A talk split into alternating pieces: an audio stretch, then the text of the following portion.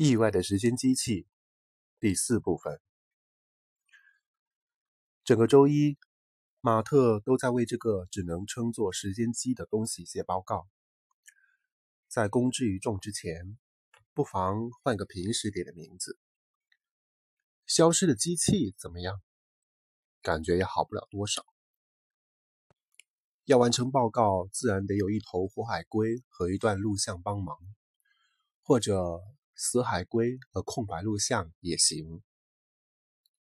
关于机器消失或者说时间旅行的原理，还没有什么现有的物理理论可供发挥，因为按原样复制的机器并没有将时间旅行一并复制。制造过程中的某个意外才是关键。他自然不能把机器拆了。而且，即使拆了，也不可能找到什么结论性的东西。而且装回去之后，这东西极有可能会变回一台普通的光子校准仪。报告只有五页长，写的不太煽情。这轮实验本可以设计得更好的。机器将于周三晚八点十六分在他的破公寓重现。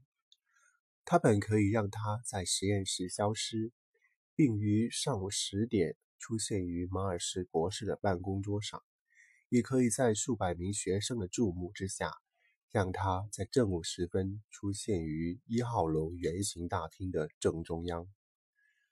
但这又会牵涉到实验的主控权问题。要是在公众面前演示，那么下回按按钮的就多半不会是他了。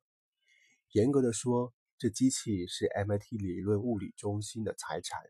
中心只给了他一张文凭和一份工作，还都给的不情不愿。他可不打算把本世纪最大的科学发现拱手相送。到了下午，他查了查邮件，发现效忠中心和 MIT 的理由又少了一条。他被解雇了。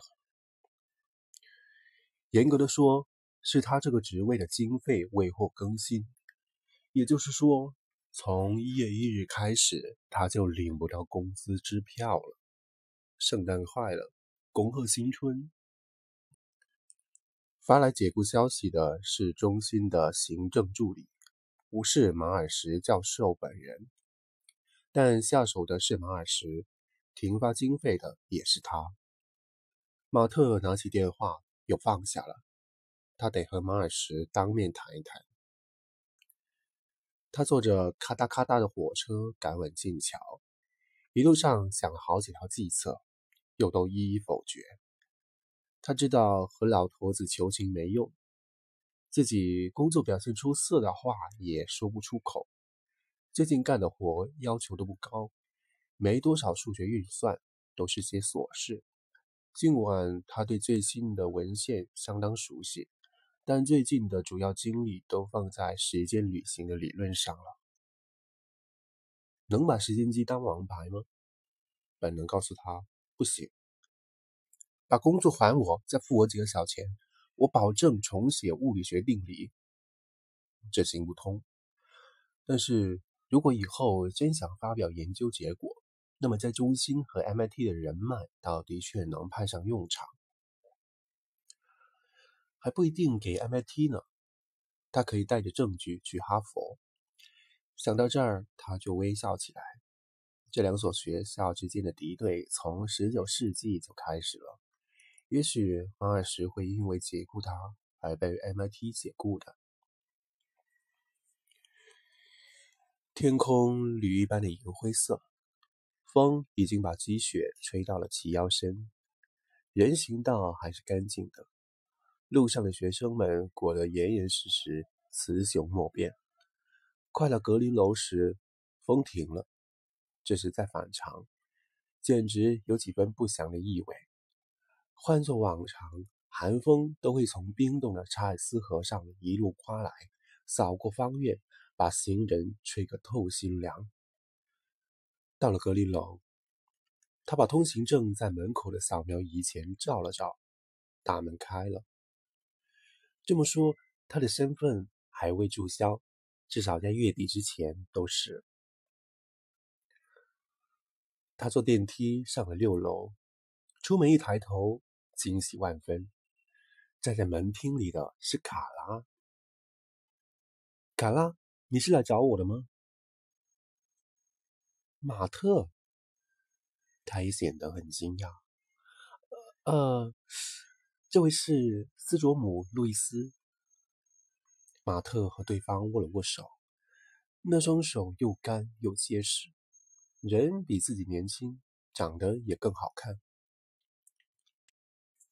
我批改过你的论文，课程二百九十九，马尔什教的。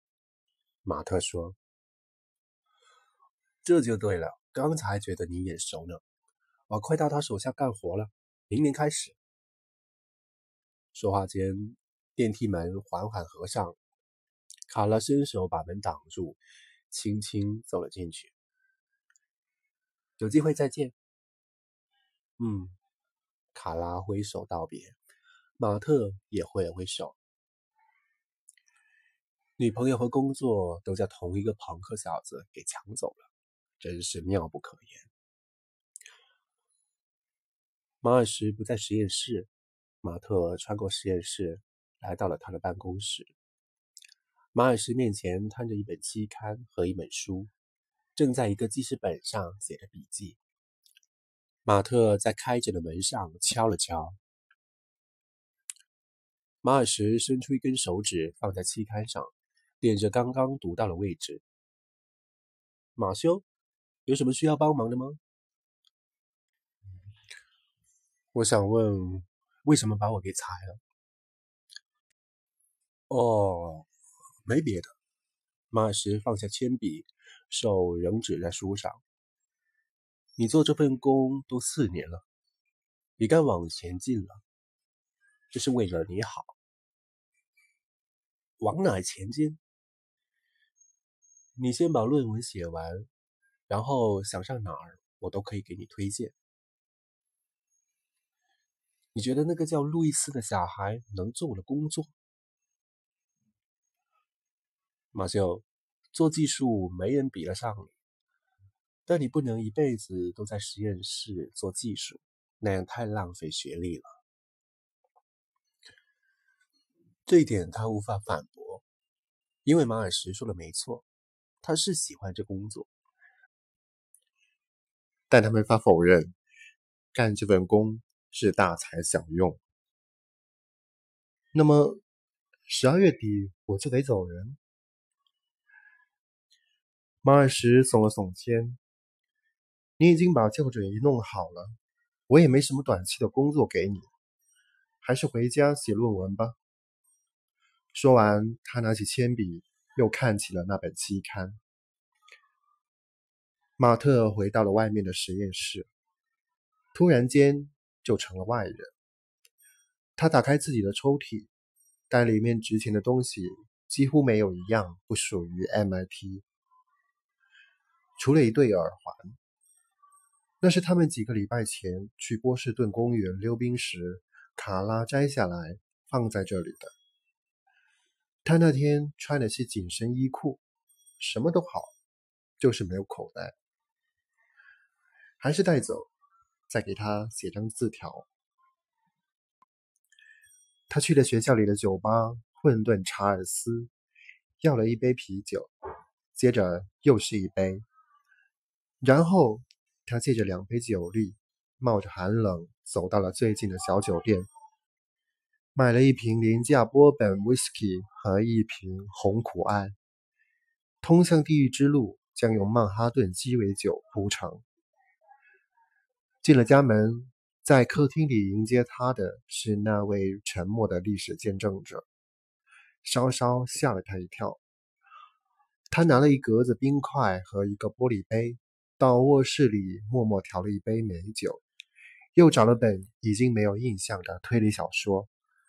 他拿着书和酒进了浴室，钻进了一缸热水里。读到第三章时，他想起了以前读过的内容，而且十分确定杀手不是那位美丽的前妻，而是那个雇了私家侦探的律师。但他并没有从浴缸中起身去找别的书，而是一本正经的读了下去。一本书不只有一种读法，你可以在页边上折线，让下一页的每行只露出头一个字母，这样读就能找到上帝隐藏的信息。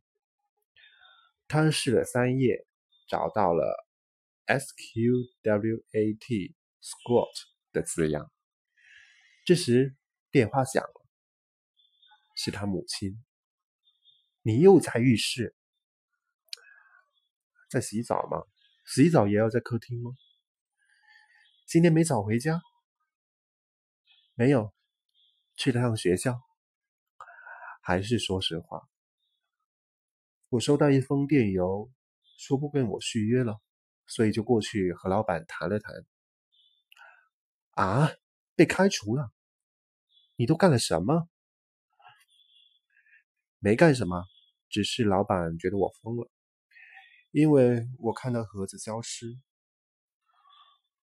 他说是为我好，说这个活儿用不着我这么高的学历，还说我该写完论文，然后继续前进。瞧瞧，我怎么跟你说的来着？行了行了，我现在得坐下来好好想想。能借我两千块吗？我得付房租，还有日用品要买。这话没人爱听。电话那头传来长长的静默，接着是吸鼻子的声响。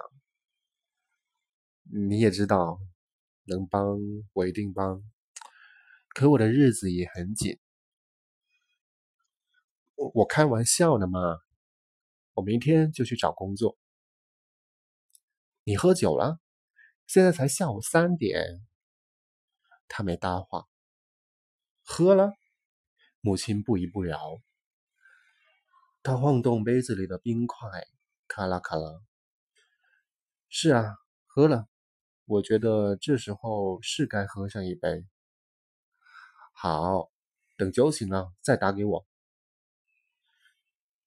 我醒着呢。咔嗒一声，断线了。断醒不了多久了。他一本正经的对着断了线的电话机说道：“